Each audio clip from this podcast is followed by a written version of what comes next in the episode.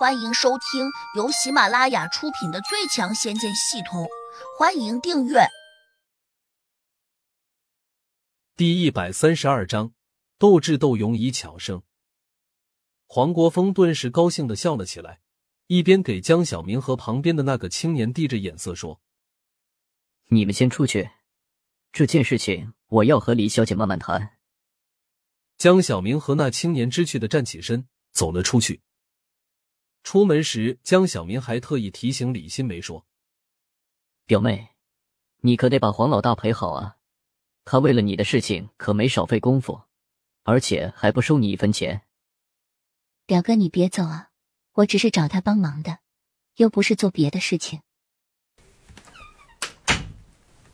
李新梅着急的想把江小明拉过来，但是江小明走得很快，转身出门就把门给带回来了。黄国峰伸手便要来拉李新梅，坐下喝杯酒，我们慢慢谈。李新梅慌忙躲开，一边说：“你别碰我，我找了人来的。”黄国峰不怀好意的笑道：“新梅，你这次得罪的人可不好惹，在整个海滨市，没几个人敢和他作对。如果我不帮你，那你可就走投无路了。”李新梅想着胡杨就在外面，当下也不着急了。他走到旁边的沙发上，一屁股坐了下来。你告诉我，那个想找我麻烦的是不是泰山道长？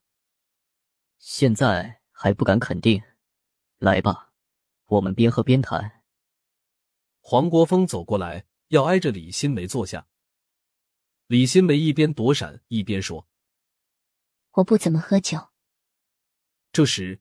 他却忽然感到自己有些热，那是一种发自心底的燥热，而且他还觉得全身上下都有些发痒，他很想把衣服给脱下来，不过他却忍住没有动。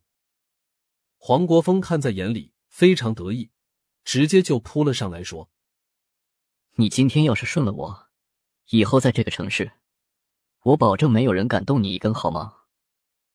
李新梅把早已准备好的手机拿过来，想拨打胡杨的手机号。就在这时，黄国峰已经快扑到他的身上了。房门忽然被推开了，一个穿着黑衣服的青年人走了进来。他反身又把房门关了回去。他就像鬼魅一般，脚踩在地上，竟然没有一丁点响声。你是谁？你进来做什么？黄国峰吓了一跳。听说你在找我。青年板着脸问。黄国峰发怒道：“我不认识你，我找你做什么？给我出去！”青年冷笑了一声，突然伸手甩了过去。两人之间的距离还有两米多远，青年的手并没有碰到黄国峰。但他却好像被一根棍子打中了，一下就撞到了旁边的墙上。这下黄国锋撞得很重，顿时昏了过去。李新梅看呆了，完全没有想到事情怎么会突然变成这样。那青年淡漠的看着李新梅说：“你知道的太多了。”李新梅愣了一下，有些慌张的说：“我什么也不知道，你要做什么？”跟我走一趟。青年不容分说的叫道：“你要我跟你到哪里去？我不认识你，我不去。”李新梅急忙说：“由不得你。”青年冷笑了一声，屈指弹向了李新梅的额头。一道白光瞬间打了过来，李新梅的眼神立刻变得茫然起来，但她还紧紧的抓住手机。可能潜意识中希望胡杨能赶快出来救他，但是胡杨却没有出现。他正远远的站在门外，看着那个青年把李新梅带了出来。那青年走在前面，双手揣在裤兜里，而李新梅就像只温顺的绵羊，紧跟在他的身后。胡杨不露声色的跟着他出了会所的大门。那青年立刻带着李新梅往他的车走了过去。胡杨还是没有急着上前动手，自己的功力比那青年低，一旦动起手来，再顾及到李新梅，恐怕自己很难有胜算。胡杨不喜欢打没有准备的仗。那青年刚才开车一路跟着自己过来，他不可能认不出自己，但是他却没有左右看，好像根本不在乎自己的存在。就在这时，胡杨脑中的系统突然传出“嘟”的一声轻响，竟收到了一个信息，来自罗涛的轻视加一六五八。原来这个叫罗涛的地灵早已经看见了自己。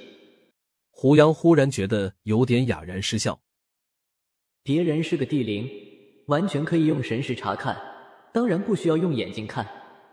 也不知这个青年有没有看出自己的境界。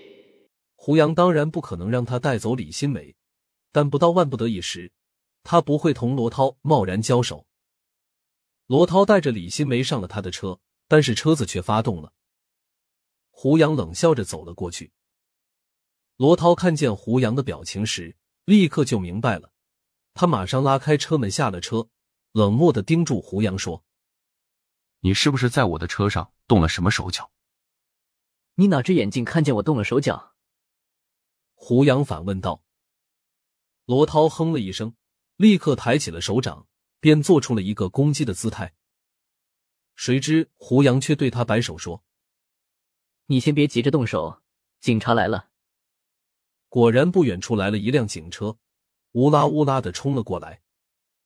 胡杨立刻指着罗涛，对那些警察喊道：“就是他劫持了我姐，还给我姐下了药，你们快把他抓起来！”